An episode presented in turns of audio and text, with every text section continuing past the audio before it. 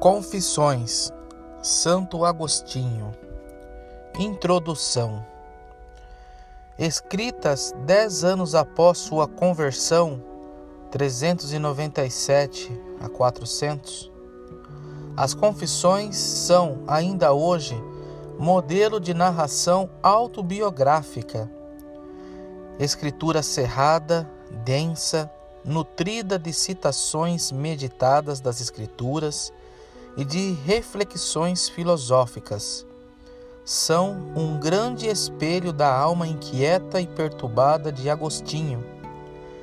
Revelam uma vontade intensa de encontrar a verdade definitiva, absoluta, que satisfaça a sua imensa sede de saber, de crer, de ser perdoado essa análise da vida interior, dos desejos, das paixões, é dos maiores dons e marca indelével do pensamento agostiniano.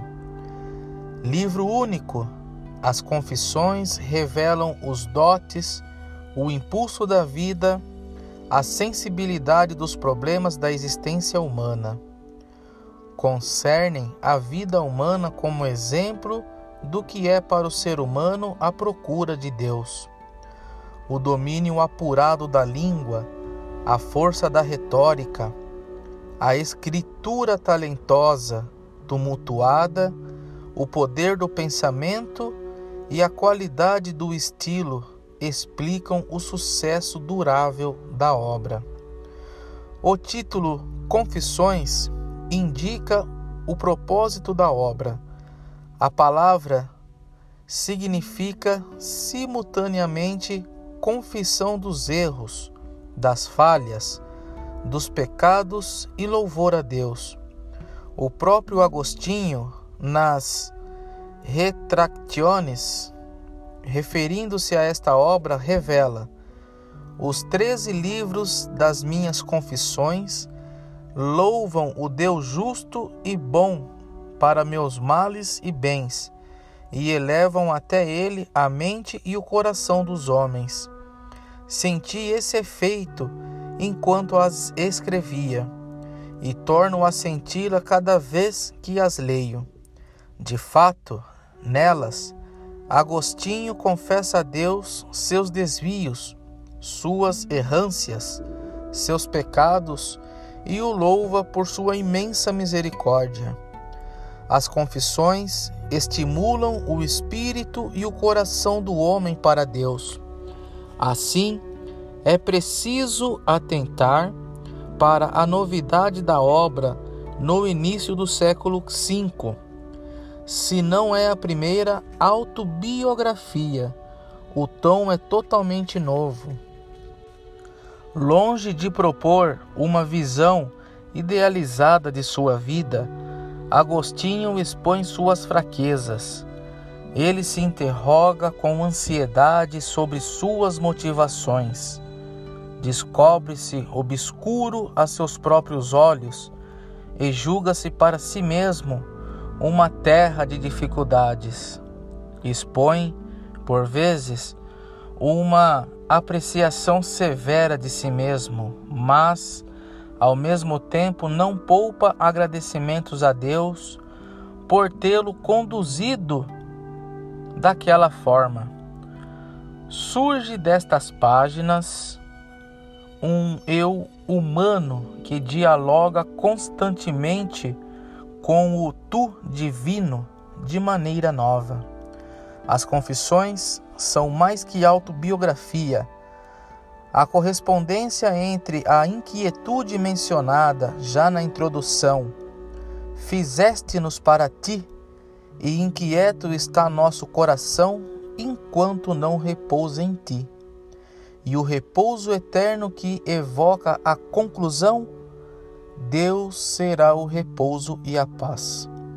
Clareiam o percurso de toda a existência humana em busca de Deus esta inquietude, estendida ao sentido ontológico, como parece, deve ser, caracteriza o estado do homem em marcha para seu fim, isto é, para Deus, no qual e qual somente pode encontrar o repouso, a plenitude do seu ser.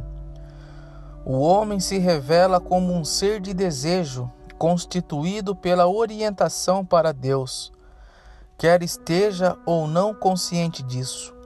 Conhecimento de si e conhecimento de Deus se mostram indissociáveis.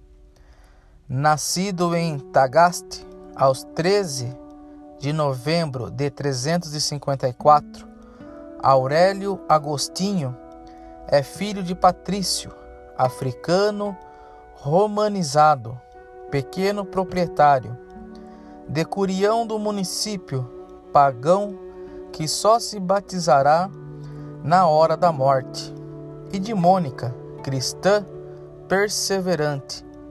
Tinha um irmão, Navílio, e uma irmã, Perpétua. Na adolescência, estudou em Targaste e Madura, seguindo o curso tradicional da educação liberal antiga, clássicos latinos, retórica, lógica, geometria, música e matemática. Conforme confessa bem cedo as paixões que o assaltam, com a ajuda de um rico concidadão romaniano, deixa Tagaste pelo fins de 370 e se fixa em Cartago. Ali, além dos estudos, frequenta os teatros, os prazeres, dá início a um relacionamento amoroso com uma mulher cujo nome nunca foi revelado. Não será um relacionamento fortuito, mas de longos 15 anos, do qual lhe nascerá um filho, Adeodato, cuja existência não ultrapassou os 16 anos. Em Cartago, torna-se professor de gramática e lê Hortêncios de Cícero, que lhe desperta o amor à filosofia. Em 373, adere à seita dos maniqueus, que lhe fornece, através de uma explicação puramente racional do mundo, uma justificação da existência do mal ao mesmo tempo, prossegue os estudos de retórica. Sua mãe continua no esforço por lhe dar uma educação cristã, mas sem sucesso. Em 383, conseguindo enganar a mãe, embarca para Roma em busca de melhores alunos, de lucro e prestígio. Em seguida, com a ajuda dos amigos maniqueus, inclusive do prefeito de Roma, Símaco, consegue a Cátedra Municipal de Retórica de Milão, onde residia o imperador. Vislumbrava uma carreira brilhante. Decepcionando-se cada vez mais com os maniqueus e suas doutrinas, começou a seguir as pregações do bispo Ambrósio e as orientações espirituais do presbítero Simpliciano. Descobre a existência do sentido espiritual que se ocultava sob o sentido literal das Escrituras. A leitura dos platônicos, Porfírio e uma parte de Enéadas, de Plotino e o inicia na reflexão do espírito sobre si mesmo e o liberta da concepção materialista de Deus. Esse encontro com a metafísica platônica aclarou seu pensamento. Fugiram-lhe as dúvidas e o ceticismo. Descobre o eterno e o imutável, a realidade imaterial transcendente é capaz então de identificar o Verbo de Deus do Evangelho de João com a sabedoria do Hortêncio e a inteligência plotiniana. Encontra aí o princípio de coerência de sua filosofia. Das epístolas de Paulo, entendeu que o homem está preso no pecado e que ninguém pode se livrar dele sem a graça de Deus mediante Jesus Cristo. Em 386, concretizava-se a sua conversão aos 32 anos. Este acontecimento reorientará definitivamente toda a sua existência. Na vigília pascal de 387, recebe o batismo das mãos do bispo Ambrósio, juntamente com Alípio e o filho Adeodato. Resolve voltar para sua terra, a África, e viver aí em perpétuo retiro. No trajeto em Hóstia, morre a sua mãe, Mônica. Por três anos vive com alguns amigos, como cenobita em Tagaste. Em 391 é ordenado sacerdote por pressão popular e, em 396, eleito bispo para a Diocese de Hipona. Sua atividade pastoral e de escritor torna-se cada vez mais intensa. A fecundidade literária de Agostinho e a energia que nela se manifesta só se comparam às numerosas obras de Orígenes. O próprio Agostinho conta-nos em seu balanço literário ter composto até 427, nada menos de 93 escritos distribuídos em 232 livros, sem contar os numerosos sermões e as não menos numerosas cartas, por vezes bem extensas. Apenas dez das obras citadas se perderam. Testemunha do fim de uma era, de uma civilização, de uma cultura Agostinho viveu intensamente os grandes e decisivos momentos da história do Ocidente. Viu o cristianismo tornar-se a religião oficial do império. Por obra de Teodísio I, em 380. Em 410, viveu a dor do naufrágio da cidade de Roma nas mãos de Alarico Participou ativamente nos grandes debates doutrinais com os donatistas, os maniqueus e os pelagianos.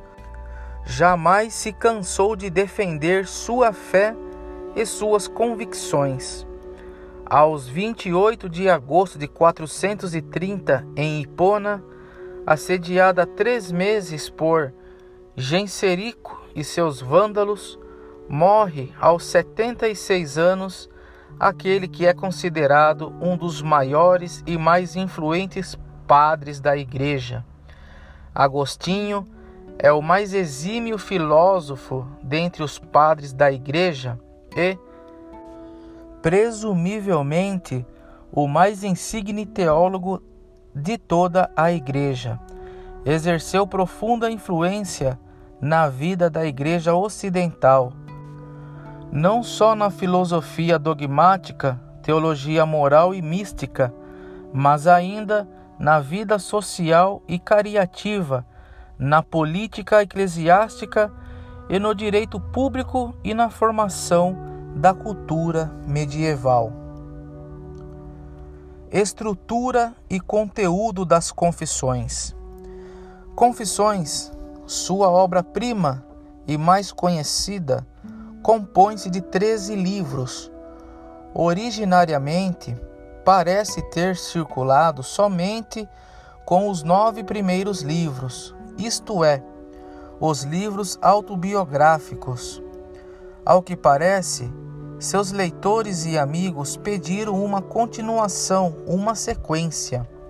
Surgiram então os livros 10 a 13, os quais como se pode observar no próprio texto, não são propriamente uma confissão, mas uma análise psicológica perspicaz de seu estado de espírito no momento em que escrevia o livro décimo, e uma análise, comentário dos primeiros versículos do Gênesis nos livros 11 a 13. Esta observação parece romper a unidade das confissões. De fato, É difícil ver algum laço, alguma ligação entre os 15 primeiros livros, nos quais Agostinho medita sobre sua vida, e os três últimos, onde comenta primeiros versículos da narração da criação do livro do Gênesis. A primeira parte, que compreende os livros 1 até o 9, é, portanto, autobiográfica. Nela, Agostinho reflete sobre sua infância e adolescência, sua juventude, suas aventuras, seus erros, suas paixões sua formação, suas buscas, sua aversão ao cristianismo. Para esse primeiro período de sua vida, entre os anos 354 e 396. Agostinho foi seu próprio biógrafo e o seu próprio crítico. Aos 42 anos, confiante na misericórdia divina, debruça-se sobre o seu passado sem piedade para consigo mesmo, reconhecendo em todas as curvas, tortuosidades e perigos de seu caminho a mão de Deus que pacientemente o perseguia e o aguardava. Colhe-se aí um desejo profundo de compreender o mal e a sua raiz no ato de uma vontade que se escolhe a si mesma contra Deus discorre sobre a ação da vontade má que é capaz de escolher o mal pelo mal, revelando o alcance da liberdade humana. Se a iniciativa de Deus é sempre primeira, ela solicita, por sua vez, a resposta livre. Pela fé, o homem adere à verdade revelada e se conforma à vontade divina. Os livros 7 e 8, principalmente, narram aquele momento decisivo de sua conversão, como fruto de uma busca incansável da iluminação da verdade, de segurança e de paz. De uma parte, descoberta da transcendência divina e do caminho, isto é, de Jesus Cristo. E de outra parte, a libertação dos laços da paixão. A graça não está, pois, em oposição à liberdade. Ao contrário, é ela quem possibilita ao homem o exercício de seu livre arbítrio. A atração divina o faz vencer o apego desordenado das criaturas. Renuncia ao matrimônio, à carreira de retórico, às honras, a todos os prazeres chamados mundanos ou carnais. Liberto, dedica-se inteiramente à investigação e à contemplação da verdade. A aversão a Deus pela qual o homem se afasta dele é sua perversão. Assim, Agostinho entendeu: o homem age como se pudesse se bastar a si por si mesmo a aversão é alienação progressiva, projetando seu desejo insaciável sobre as criaturas. O homem aprisiona sua liberdade no restrito mundo do criado. Perdido pelos apelos do mundo, torna-se incapaz de conhecer sua verdadeira natureza. Os homens não têm como retornar a Deus se o próprio Deus não o iluminar, mas a aversão que o desviou de Deus deve corresponder uma conversão que o faz retornar para o seu Criador. Essa volta supõe necessariamente a ação da graça divina e a adesão da liberdade humana. A presença de Deus é, segundo Agostinho, descoberta de si num movimento de ultrapassagem de si. Deus está mais interior em mim que meu próprio íntimo, pois não se poderia procurar por Deus se Deus já não estivesse presente.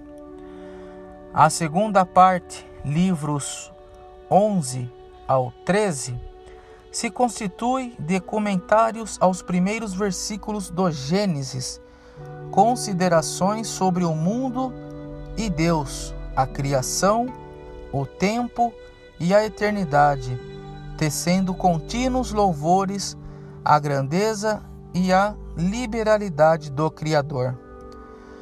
No livro 13, Agostinho enfatiza a importância do Espírito Santo na criação. O Espírito é visto como dom de Deus às criaturas prolongada na nova criação.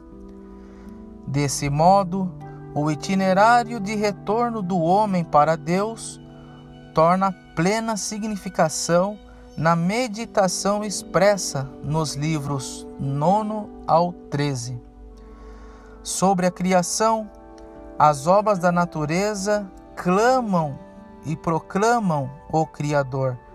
A alma que busca o conhecimento de Deus escuta esta voz implícita na criação. O mundo criado torna-se revelação, manifestação da bondade, da beleza, da sabedoria de Deus.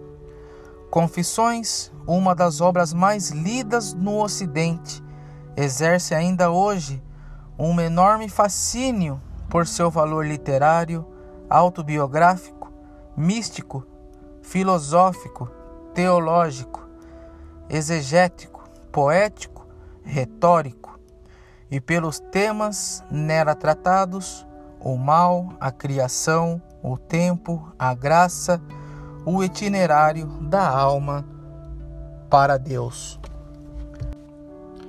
Muito obrigado por ter chegado até aqui. Se inscreva no canal, curta, acompanhe-nos através dos podcasts. Link na descrição. Até o próximo podcast.